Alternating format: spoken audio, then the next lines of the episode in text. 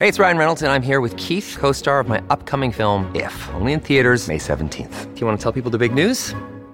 All right, I'll do it. Sign up now and you'll get unlimited for $15 a month and six months of Paramount Plus Essential Plan on us. Mintmobile.com slash switch. Upfront payment of $45 equivalent to $15 per month. Unlimited over 40 gigabytes per month. Face lower speeds. Videos at 480p. Active Mint customers by 531.24 get six months of Paramount Plus Essential Plan. Auto renews after six months. Offer ends May 31st, 2024. Separate Paramount Plus registration required. Terms and conditions apply if rated PG.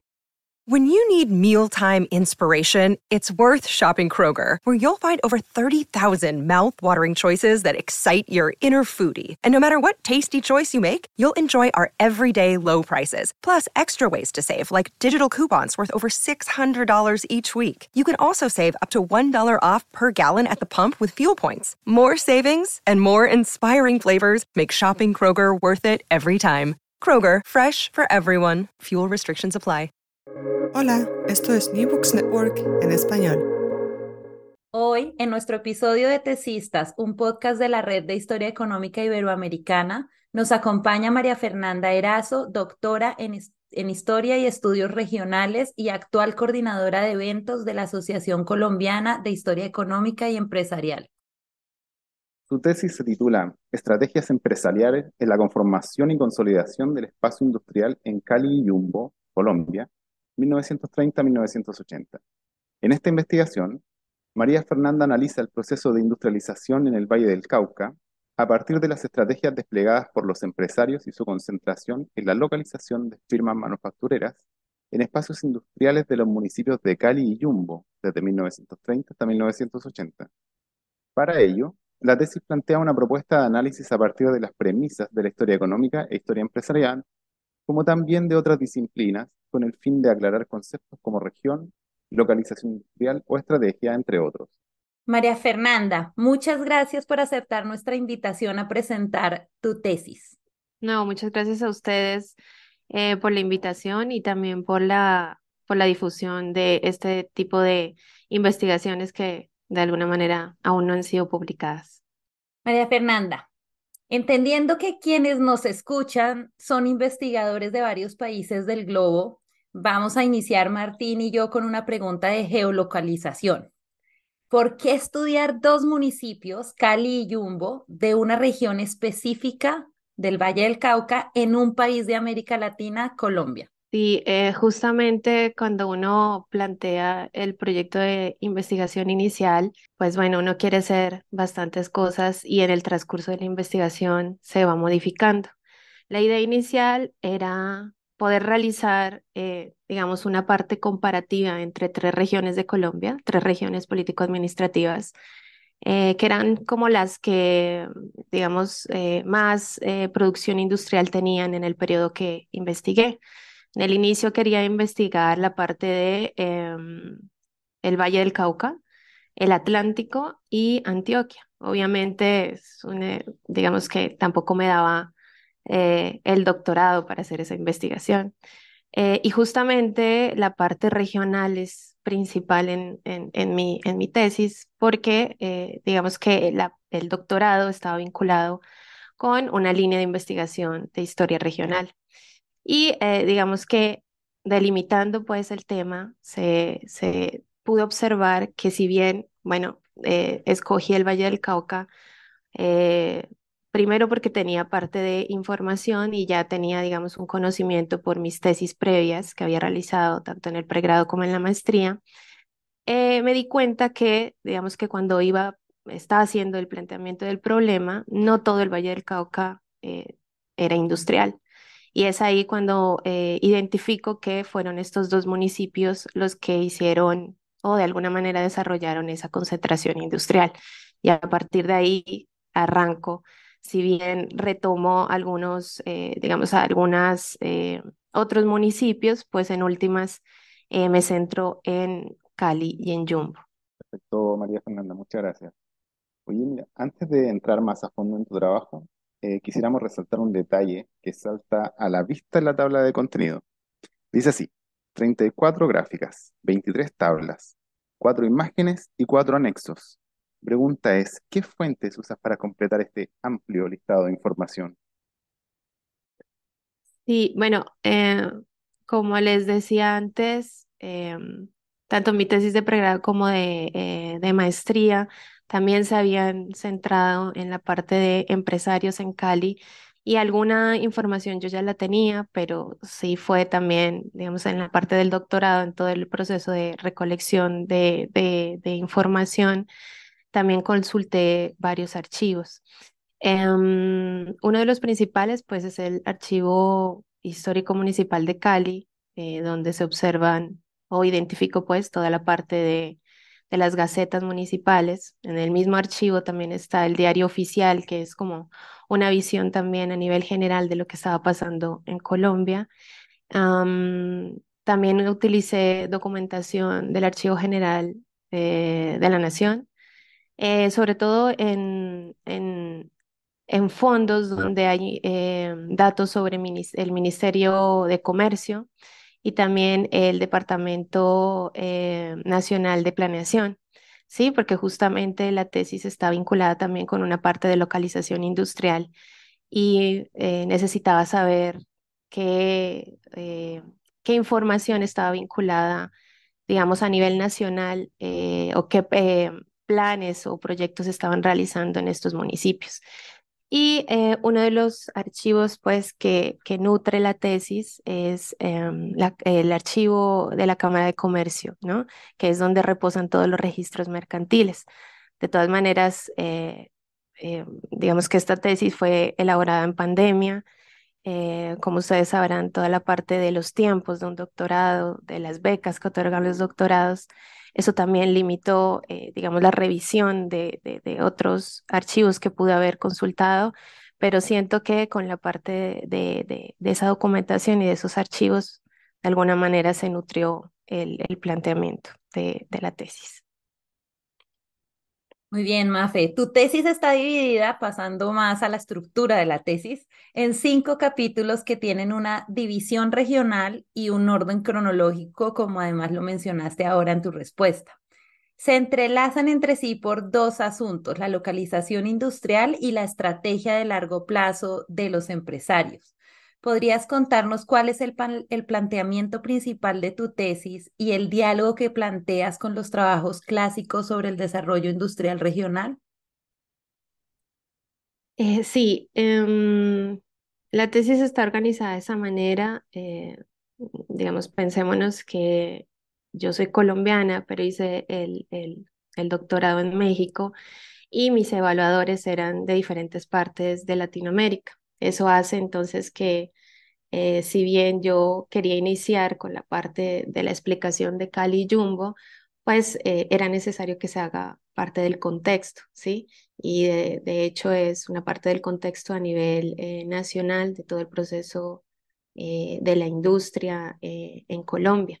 Entonces, de cierta manera, eso también hace que se, se, se conforme esa organización en la tesis lo que les decía al inicio también tiene que ver con la parte regional, ¿no? Eh, digamos que si bien no estamos obligados en el doctorado a realizar una tesis em, estrictamente de lo regional, pues yo, digamos, eh, con todas las herramientas que, que, se adquirieron en el doctorado, intenté eh, pues plantearlas en mi tesis de esa manera y eh, digamos que eh, también son circunstanciales eh, parte de la organización porque de esa manera pude ir recolectando la información y la apertura de los archivos. Como les digo, esta fue una tesis realizada en pandemia y no todos los archivos tenían acceso o tenían acceso por diferentes momentos, ¿no?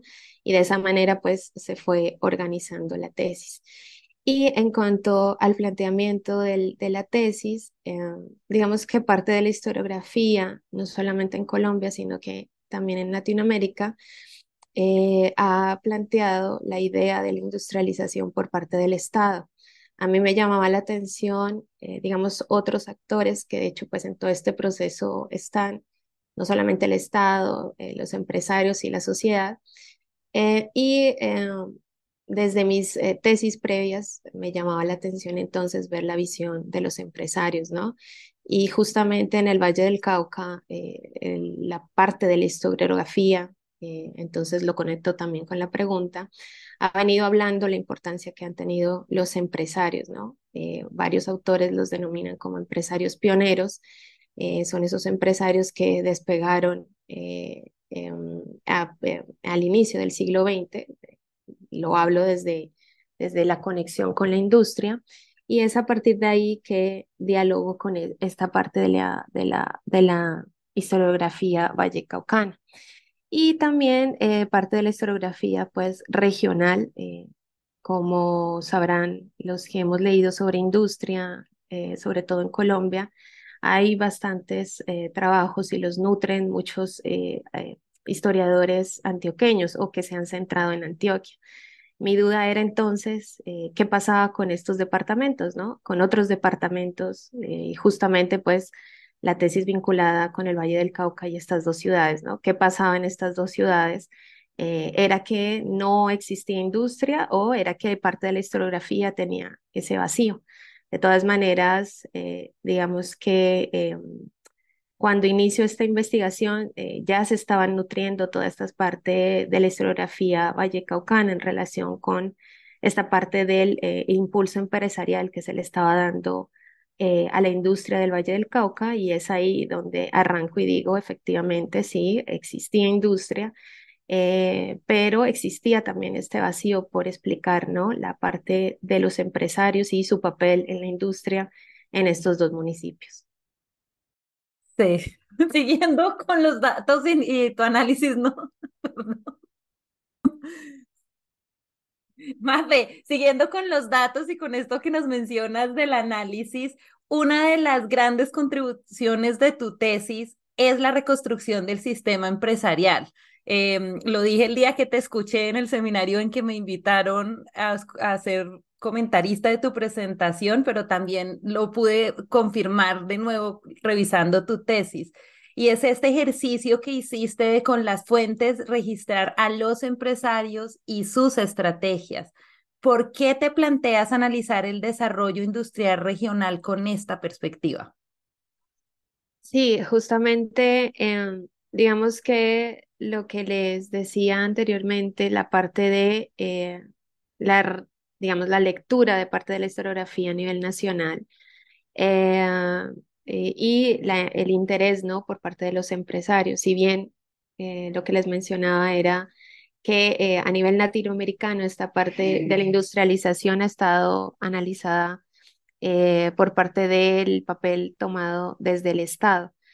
a mí me llamaba la atención entonces cómo esas políticas ¿no? impactaban en, esta, en este espacio. Si bien eh, se, se, pues se plantearon estas políticas por parte del Estado y quizás ah, eh, las nombro, eh, alguna, ah, algunas políticas que se generaron durante el periodo de análisis, digamos que me llamaba la atención a ver qué de estas políticas o qué de ese papel del Estado había influido o no en esta, en esta parte del país. Y es ahí cuando sale entonces la importancia de ver esta región pero también cómo había llegado a ser eh, esa relación ¿no? entre Estado y empresarios, a ver si se había generado, digamos, un apoyo entre ellos o se había generado un conflicto. Obviamente, en todo tipo de relación, eh, no todo es, amor y paz, se generaron este tipo de conflictos y me llamaba la atención saber ¿no? ese, tipo, ese tipo de, aspectos. Em, y eh, en relación con Oye, María Fernanda, y siguiendo con este mismo, con este mismo tema que nos estás contando, ¿qué retos tuviste al organizar esa información que nos cuentas? Y, y del mismo modo, ¿qué concluye de esta reconstrucción de las redes empresariales? Sí, eh, el reto, eh, digamos que eh, hay investigadores que tienen como la dificultad de no encontrar información por fortuna, eh, yo pude acceder a, varios archivos, si bien tuve las limitaciones en, temporada pues, de pandemia. Eh, cada vez que daban apertura a diferentes archivos, eh, bueno, la información, la información es rica en todo este tipo de, de análisis. quizás tenía mucho miedo en que no podía ingresar a la parte de los empresarios, que es justamente eh, digamos, eh, el, el objetivo, ¿no? de la tesis. Y afortunadamente pude ingresar y a partir de ahí con el archivo de la Cámara de Comercio y toda la parte de los registros mercantiles se puede identificar, eh, digamos, todo el accionar de los empresarios y a partir de ahí hacer la reconstrucción, ¿no? De un, de una red empresarial y de un, digamos, de las estrategias de estos empresariados.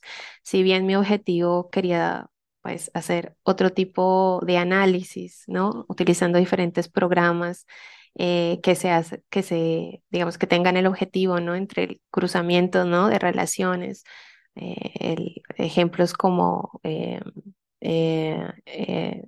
diferentes programas, pues, de, de, de, de conexiones, ¿no? De relaciones, pues no lo pude hacer digamos, por, por tiempos de la tesis, pero es como un, un objetivo a futuro que yo tengo.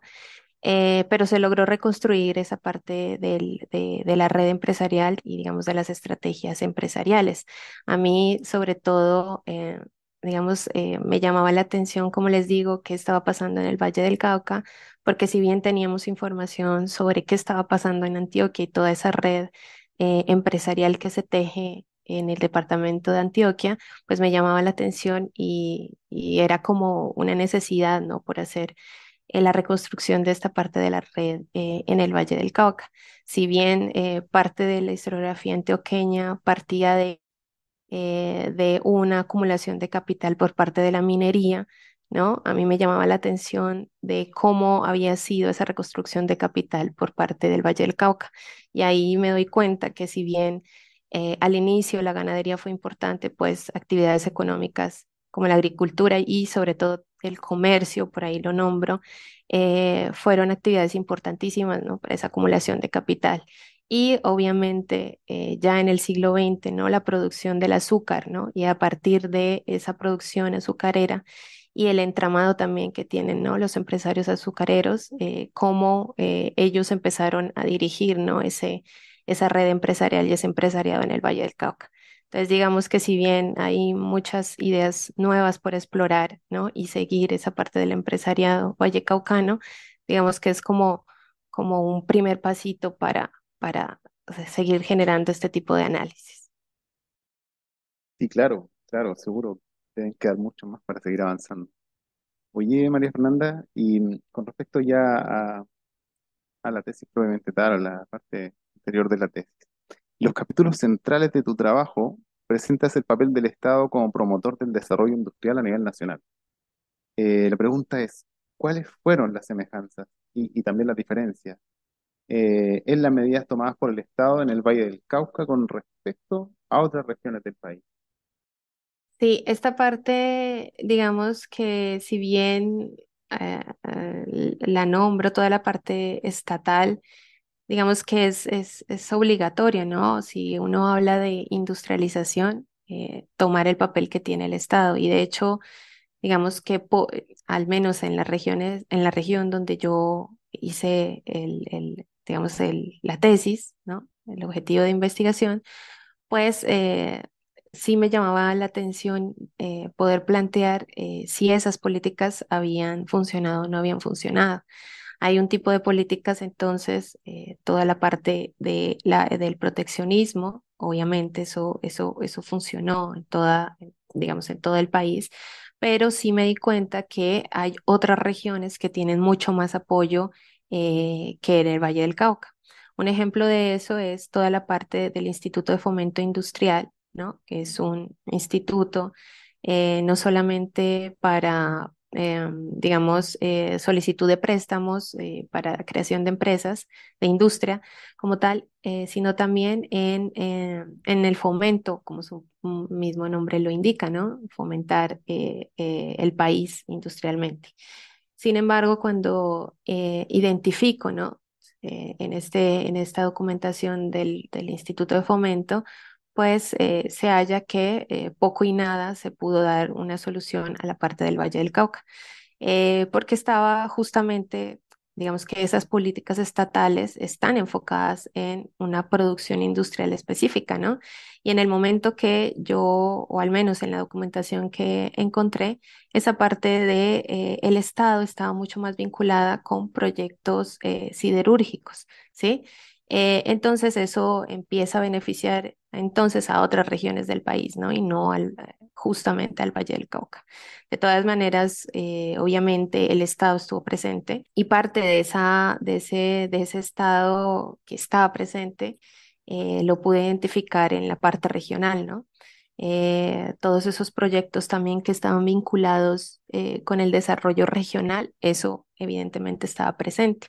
Y toda esta parte que usted me hacía la pregunta en relación con las diferencias en, las regiones, y no sé si me pregunto también en la parte de, Latinoamérica, pues digamos que yo siento que eh, en otras partes de Latinoamérica sí existió un, eh, un estado empresario, que yo al menos en esta región del país no lo veo, ¿no?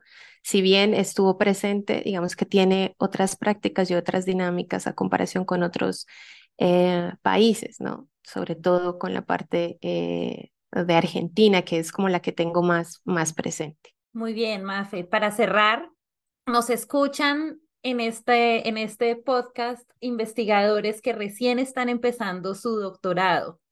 Y queríamos preguntarte qué consejo das a este asunto de publico o no publico mientras que estoy escribiendo la tesis. Es una pregunta difícil eh, porque lo hablaría desde mi experiencia y como les decía al inicio, esto va a depender también de, de unos tiempos, ¿no?